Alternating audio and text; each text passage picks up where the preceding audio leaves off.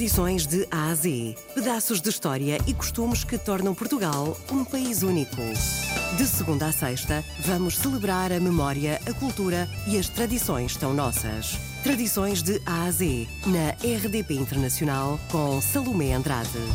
Depois do grande sucesso que foi Aldeias de A a Z, agora é a vez de Tradições de A a Z.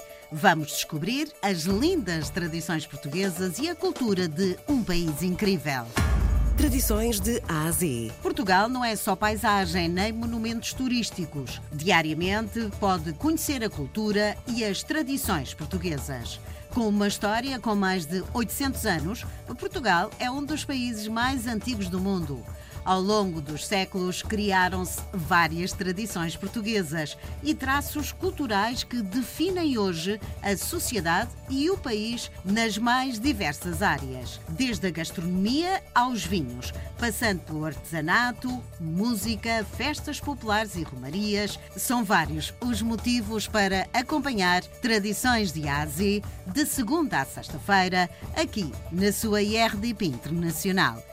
Eu sou a Salomé Andrade e é comigo que vai ficar. Tradições de Ásia. Na gastronomia, todos os países têm tradições muito próprias, especialmente no que toca à culinária. A gastronomia portuguesa é soberba e irá proporcionar-lhe aqui momentos deliciosos.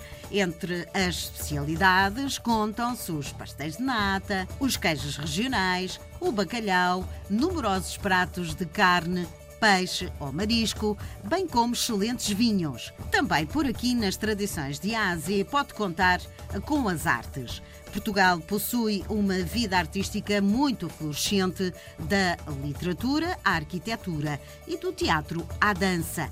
Quer as suas preferências estejam voltadas para a música, a animação noturna, os museus e as exposições, irá encontrar neste programa numerosos locais para visitar, especialmente na capital. As Romarias são festas religiosas que se realizam em honra dos santos e em muitas localidades portuguesas.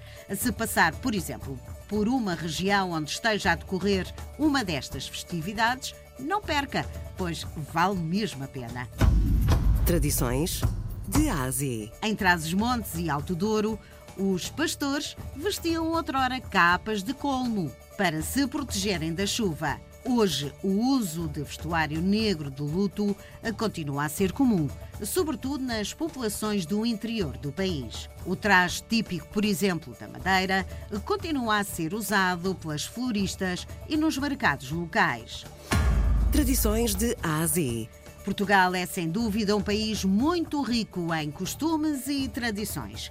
De segunda a sexta-feira, eu vou estar aqui para o ajudar a conhecer o verdadeiro Portugal.